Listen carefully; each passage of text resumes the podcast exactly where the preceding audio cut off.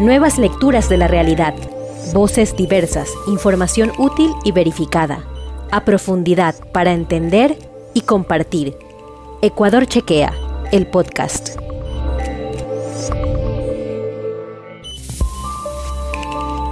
Hola, buenas tardes a todos los amigos de Ecuador Chequea que se conectan con nosotros para este nuevo Ciencias versus COVID. Hoy tenemos dos invitadas de lujo para tratar un nuevo tema.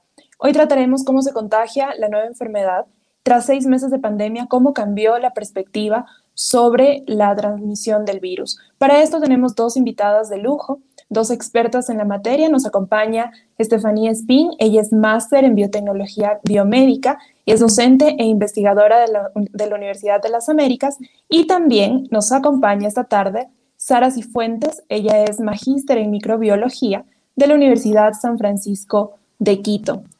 Con ellas vamos a conversar sobre este tema tan interesante luego de seis meses, pero antes queremos agradecer a la Red Ecuatoriana de Mujeres Científicas, RENCI, por poder eh, ser nuestro aliado y por podernos permitir tener invitadas de tan alto nivel con nosotros esta tarde. Buenas tardes a, a ustedes dos, Estefanía, Sara. Es un placer tenerlas aquí en Ciencias versus COVID. Vamos a empezar con esta, con esta conversación. Y lo primero es, ¿Qué sabemos seis meses después de que inició la pandemia, al menos en la realidad ecuatoriana, acerca del contagio? ¿Qué cosas nuevas ha descubierto la ciencia sobre cómo podemos contagiarnos eh, al respecto de este virus? Ya sabemos que no solo una persona que veamos eh, que tiene los síntomas puede contagiar, sino también hay personas que son asintomáticas. Entonces, Sara, si empezamos contigo, cuéntanos acerca de este contagio. ¿Qué sabemos seis meses después?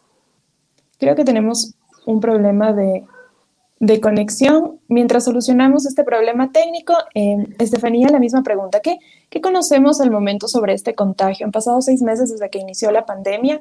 Y creo que también la ciencia eh, justamente ha avanzado mucho en tratar de resolver o de conocer a este, a este virus.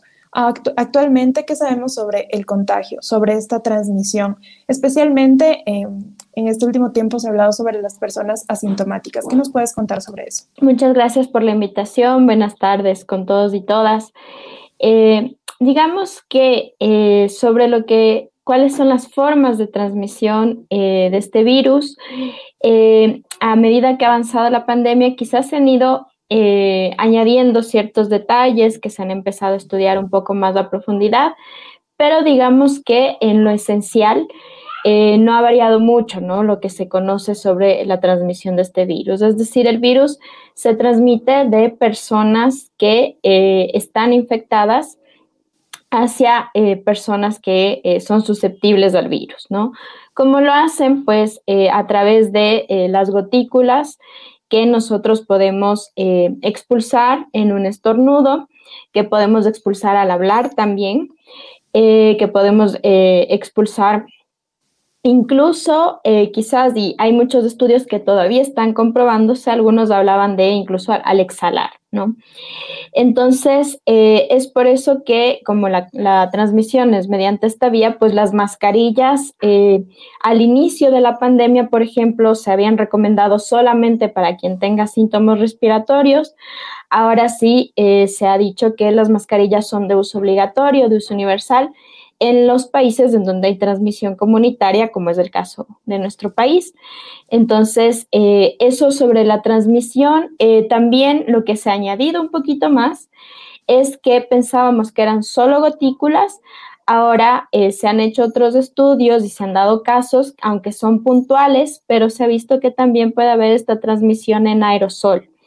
¿Cuál es la diferencia entre gotículas y aerosol? Es que las gotículas son de un tamaño mm, de 5 micras aproximadamente, entonces pueden desplazarse hasta un metro, un metro y medio, máximo dos metros y caen eh, al piso por su peso, ¿no? Eh, por eso es que nos pedimos el distanciamiento físico de al menos dos metros cuando es posible. Eh, el aerosol, en cambio, son estas mismas gotículas o podrían eh, que a medida que van avanzando disminuyen su tamaño y al ser más pequeñas podrían eh, desplazarse durante más longitud, ¿no? Y entonces esto podría ser un riesgo cuando estamos en espacios confinados, en donde por eso es importante, lo que se ha añadido últimamente es el tema de la ventilación, por la posibilidad de que también haya esta transmisión vía aerosol, aunque la OMS todavía eh, lo maneja un poco con cuidado, lo maneja como una probabilidad, no sabemos si es, no se habla de que quizás no sea la vía más probable, pero eh, por eso es importante, sigue siendo importante el uso de la mascarilla, el distanciamiento físico de al menos dos metros y a eso le añadimos la ventilación en espacios cerrados.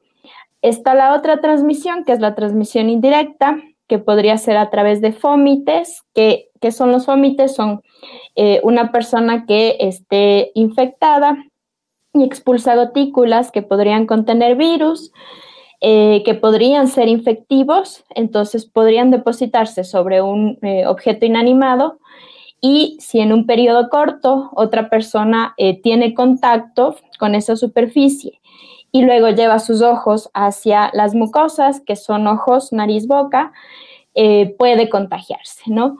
Sin embargo, también ha habido como un, esto ha hecho que la gente esté como muy pendiente de desinfectar absolutamente todo eh, también ha habido como otros criterios de expertos en el sentido de que si bien es una vía de contagio, no se puede decir que no exista, quizás es menos probable, ¿no? La más probable es la de las gotículas, definitivamente.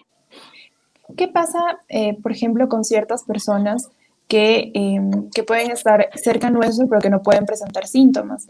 Por ejemplo, en el caso de eh, los asintomáticos, o sea, personas eh, adultas, me refiero a jóvenes adultos que tienen el virus pero no presentan ningún síntoma.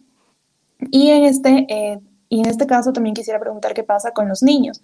También se ha hablado mucho últimamente acerca de eh, los niños que muchas veces también pueden ser asintomáticos y también contagiar. Ya tenemos en línea Sara, entonces Sara, quisiera preguntarte acerca de, de esta población, tanto de los asintomáticos como de los niños, los, los pequeños, que también se ha dicho en estos últimos meses que también podrían eh, contagiar a, su entorno.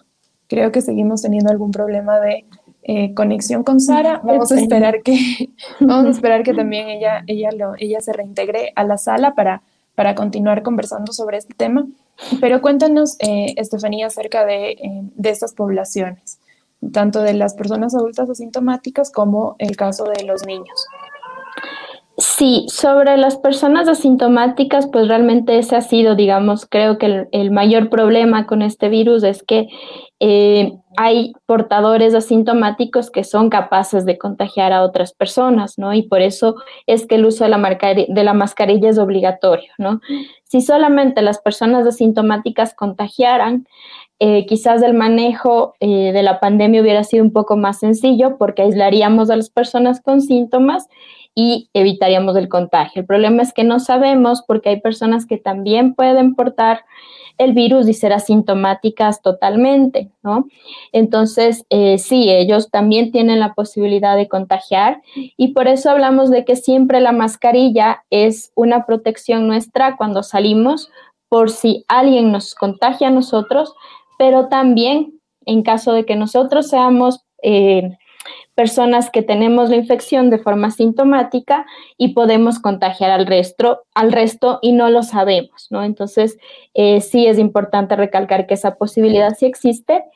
Eh, y por otro lado, respecto a los niños, eh, justamente em, el 21 de agosto hubo una, como un nuevo comunicado, un nuevo pronunciamiento de la OMS sobre cuáles serían las medidas en los niños. Entonces, sobre los niños hay evidencias de distintos estudios. Hubo un estudio en Estados Unidos en el que se dijo que los niños menores de 5 años tienen más carga viral ¿no? que eh, las personas adultas o los niños mayores.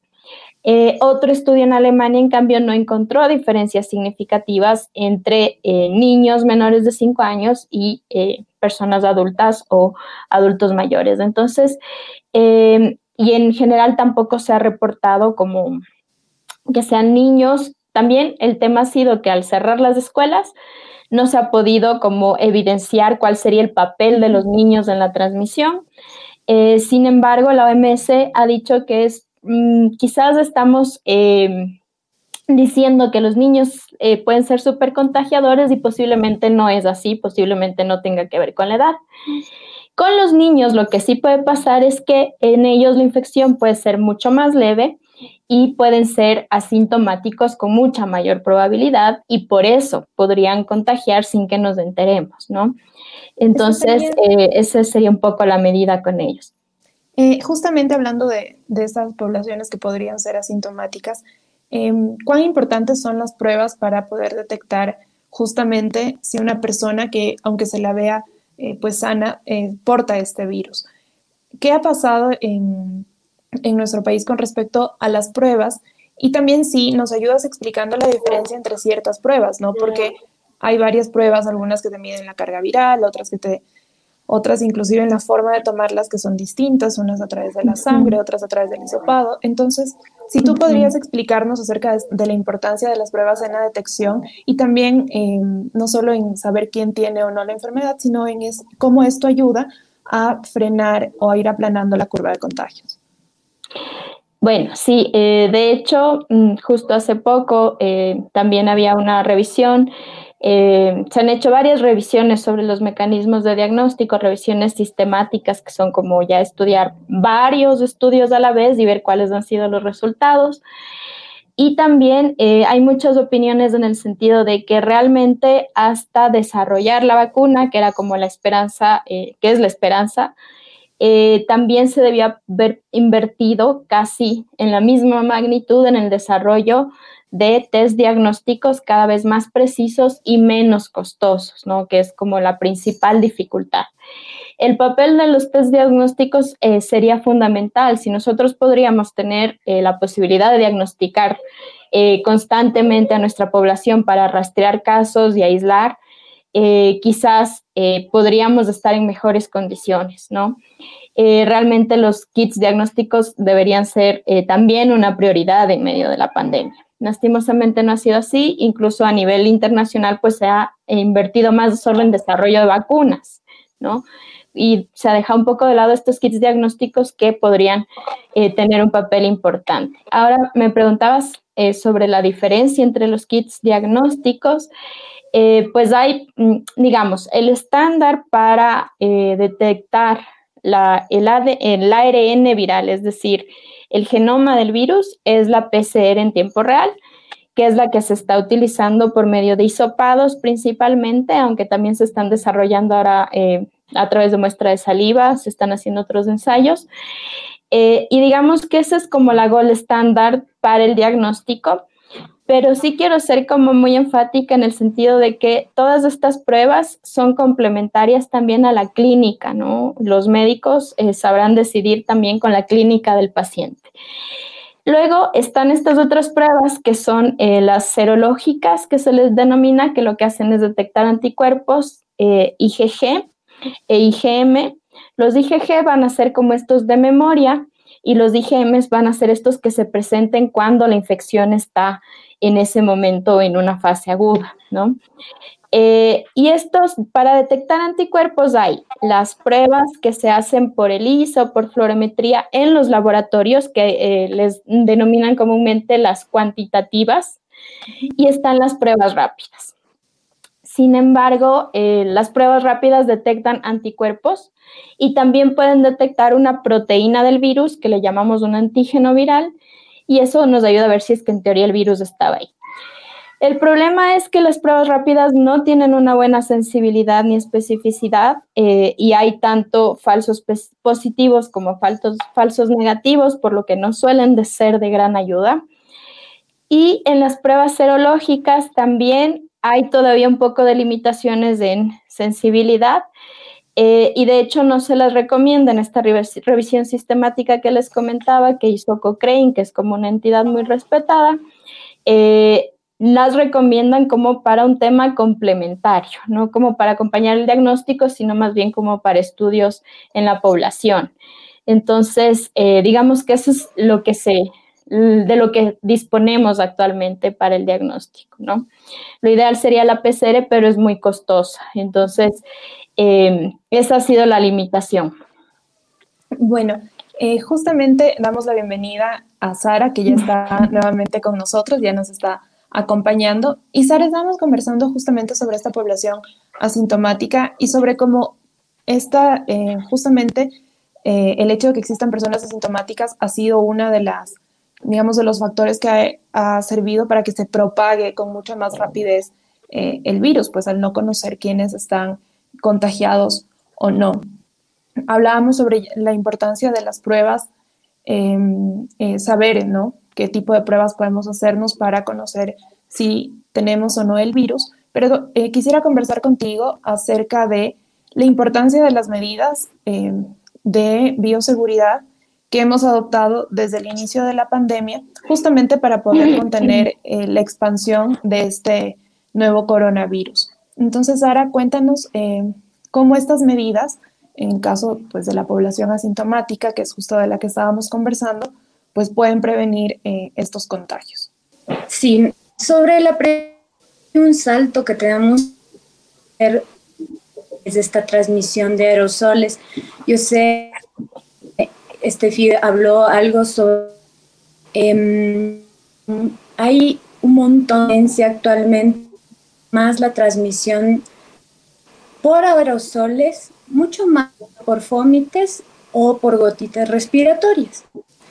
Y es recientemente, hace algunas semanas, que se llevó a cabo un workshop eh, online sobre cómo se produce la transmisión de SARS-CoV-2 a través de los aerosoles. Y ahí es donde va esta importante de prevención. Entonces, para que nosotros podamos trabajar mejor en las medidas de acción, se tiene que cambiar em, la forma en cómo la Organización Mundial de la Salud y el CDC están viendo la forma de transmisión. Para ellos es, son los aerosoles. Por ejemplo, para la Organización Mundial de la Salud es mucho más importante los fómites y las gotitas respiratorias, eh, un poquito más grandes, mientras que no le dan mucha importancia a los aerosoles y ahí es donde viene la prevención. Si nosotros podemos ya establecer claramente, que de hecho ya está muy claro con, la información científica que tenemos ahora y que apoya mucho la, transmisión por aerosoles, entonces podemos dejar en ello. Entonces, algo que en lo poco que pude escuchar, porque se, se me cortaba la transmisión, Em, la ventilación es muy importante. Cuando hablamos de aerosoles, la ventilación es muy importante, mucho más incluso de, no solo el distanciamiento. Que si estamos hablando de aerosoles, partículas tan suspendidas en el aire podrían viajar mucho más. Entonces, una cosa muy importante es que si es que no tenemos la capacidad de mantener una buena ventilación porque no hay un eh, de aire, de cambio de aire apropiado. Las ventanas son importantes, abrir la ventana donde haya puertas para poder transmitir, para permitir que se diluyan estos aerosoles que contienen el virus. Puesto es indispensable que una de las personas vaya cerrado y si incluso en lugares abiertos, si en lugares abiertos estas personas van a pasar cerca de otras personas. Entonces, el uso de la mascarilla es indispensable para, de lo que estábamos hablando de las personas asintomáticas. Si hay una persona así, no puede estar eliminando el... Creo que perdimos nuevamente la conexión con Sara. Eh, justamente estábamos hablando sobre ya hemos topado el tema de la transmisión en cuanto a, los, a las personas asintomáticas, los niños, eh, pero volviendo un poco al origen del virus, con esto quiero dar un poco de contexto para plantear la siguiente pregunta, Estefanía, y es, em, este coronavirus salta, y tú sabrás corregirnos si es que estamos diciendo alguna imprecisión, salta de un animal a una persona. Eh, entiendo que funciona, que funciona así. Em, con, esta, em, digamos, con este origen que viene de, digamos, que es de origen animal y que luego se contagia a, una persona, muchos se han preguntado si hay la posibilidad de que los animales, en este caso las mascotas que tenemos, eh, puedan también eh, portar el virus y, transmitirlo. ¿Cuáles son los, em, los avances de la ciencia, los estudios que se han hecho respecto a esta transmisión en estos últimos meses? Eh, sí, bueno, sí, efectivamente, digamos que hubo este, este salto, ¿no? de Todavía se desconoce bien si fue efectivamente el pangolín, eh, especie intermedia, y que de ahí pasó por, esta exposición al ser humano. Eh, el tema es que eh, pasó y pudo ser infectivo en el ser humano, ¿no? Porque también puede ser que nosotros nos contagiemos de virus que sean de, de origen animal o que topemos, qué sé yo, eh, pero no se reproduzcan dentro de nosotros o no se multipliquen dentro de nosotros porque no tienen la capacidad de infectar nuestra especie. Entonces, em, sobre el SARS-CoV-2, eh, lo que se ha visto es que posiblemente nosotros podríamos contagiar a gatos, pero no se ha visto que ellos tengan como la capacidad de contagiarnos en el sentido de que ellos también puedan hacer que se reproduzca el virus en ellos y se pueda contagiar a los seres humanos. Eh, se reportó también el caso de un perro eh, contagiado por su, por su dueño, eh, pero no hay todavía evidencia que que nos indique que las mascotas puedan ser transmisores, ¿no? O sea, sabemos de estos casos, además casos aislados, eh, pero no se ha visto que luego ellos sean capaces de propagar eh, el COVID a, otras personas, ¿no? Entonces, eso, eh, digamos que hasta la evidencia que existe no se ha visto que eso sea una posibilidad. Estefanía, también hablando justamente de estos tipos de contagios, ¿qué pasa con las mujeres embarazadas? Eh, hay la posibilidad del contagio madre a hijo. Eh, ¿Qué sucede en... Eh, ya ha habido tal vez casos donde una mujer embarazada con coronavirus haya transmitido el virus a, su bebé. ¿Qué sucede también con esta población que es vulnerable? Sí, sí, quizás aprovechando que Sarita está, quiera contestar o... Sí, creo que, creo que es una buena oportunidad para, para que Sara también conteste esta, este interrogante. Eh, Sara, no sé si me escuchas bien. No. Creo que volvió a salir. Bueno. volvió a salir de la sala. Entonces, eh, ¿qué sucede en estos casos, Estefanía? Sí, en ese sentido, pues también ha habido como preocupación de esta transmisión de las madres a los hijos y también de la transmisión eh, mediante leche materna, ¿no? sobre la transmisión, digamos, intrauterina, que tú como cuando estás embarazada aún le transmitas a tu hijo. Eh, la, según la OMS no se ha evidenciado, eh, no ha habido un reporte de eso. Eh, digamos, podría caber la posibilidad de que posiblemente después de que nazca el contacto, si no está protegida la madre, le pueda contagiar, eso sí puede suceder, pero digamos que vía intrauterina no se ha documentado. Eh, y sobre la leche materna, eh, la recomendación de la OMS es eh, que no es posible, es decir, si se transmite, se han encontrado en la leche materna ARN viral, pero hay que tener también en cuenta que a veces encontrar ARN viral no es lo mismo que encontrar virus que tienen la capacidad de infectar. Entonces, lo que se ha visto en la leche materna es que no se han encontrado virus con capacidad de infectar, y eh, lo que ha recomendado la OMS es que no se suspenda la lactancia materna, por ejemplo, aunque eh, la madre estuviera contagiada, eh, porque no va a ser esa una vía de, contagio para el niño, ¿no? Entonces, y además contrapesando todos los beneficios de, de la lactancia. Estefanía, otra consulta, ya que hemos hablado del contagio, ¿qué pasa con las personas que ya se han contagiado y han podido superar la enfermedad? Que ya después de 28 días, un mes, bueno, de cierto tiempo, han hecho una prueba y se dan cuenta que ya no son portadores del el virus. Eh, ¿Qué pasa con la parte de la inmunidad? Se ha conversado también mucho al respecto eh, en este último tiempo, en estos últimos seis meses, sobre cuánto tiempo dura la inmunidad, sobre si las personas se pueden volver a reinfectar.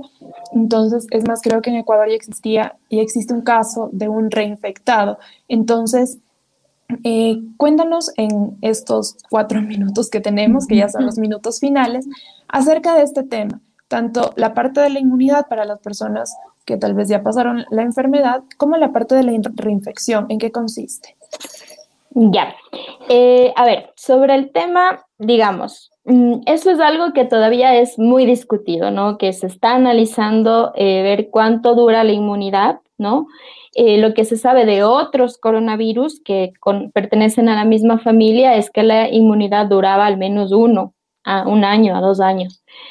Eh, con SARS-CoV-2 eso es algo que todavía se está estudiando, que no se sabe todavía eh, en, en, concreto cuánto tiempo va a durar esa inmunidad. pero sobre este tema de la reinfección, pues surgieron, surgieron muchas teorías de entonces no desarrollamos inmunidad, entonces las vacunas no van a funcionar, etcétera. Eh, y em, lo que se ha eh, discutido, digamos, los expertos han discutido a nivel mundial es que eh, si bien estos casos de reinfección se ha documentado que efectivamente se trata de otra infección, o sea, un virus fue al inicio y luego es otra infección. En muchos de esos casos lo que se ha visto es que la segunda infección es muy leve o asintomática total, con lo cual eso sugiere que si hay si adquirimos cierta inmunidad que podría durar algunos meses, que es lo que llevamos de pandemia, por eso es que no podemos saber más allá. Entonces, em, se entiende, digamos, que estos casos de reinfección no son eh, la regla, sino más bien la excepción a la regla, ¿no? Eh, se han documentado ya en, me parece que no recuerdo ahora si era en Alemania o en los Países Bajos, se recomendó, eh, documentó este caso de Hong Kong, que fue como el primer boom, y aquí en el país también se detectó uno eh, por justamente hubiera sido excelente que Sarita nos pueda contar. Ella está ahí en el Instituto de, la, de Microbiología de la San Francisco de Quito, eh, que fueron los que documentaron este caso. Entonces, em, es muy interesante, pero se habla de que posiblemente en ellos, ellos sean la excepción a la regla. Quizás no sea ese el patrón em, predominante, pero em, la idea es que sí eh, se ha visto que se generan anticuerpos, al menos con las vacunas, en los pacientes que se les ha dado seguimiento. ¿Cuánto duran esos anticuerpos? No, no sabemos. Si esos anticuerpos van a hacer que eh, se eh, evite la infección del virus y se corte de raíz, o si esos anticuerpos van a hacer que la infección sea luego más leve, eso es algo que todavía se está estudiando. Gracias, Estefanía, por, por esa explicación. Eh, bueno, por, esta conversación que, hemos tenido y ya eh, solamente para, eh, para terminar, em, ahora que ya las medidas, em, digamos, no tenemos un estado de excepción en el país, muchas personas tal vez piensan que las medidas se flexibilizaron y que el virus ya no está. Pero ¿cuál es una de las lecciones tal vez más aprendidas de esta pandemia y cuál es tu mensaje final en, en, un minuto sobre cómo podemos prevenir este tipo de eh, contagios en el caso de, del coronavirus que, que, pues se ha vuelto una pandemia y que toda la humanidad lo está sufriendo?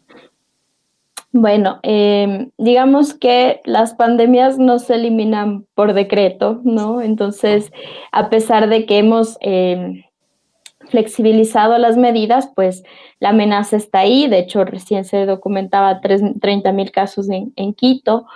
Entonces, creo que eh, no hay que pensar que la amenaza desapareció. La amenaza sigue estando ahí, el virus sigue estando ahí. Eh, la transmisión comunitaria ya hace que el virus esté presente. De hecho, no creo que vaya a desaparecer en un futuro cercano.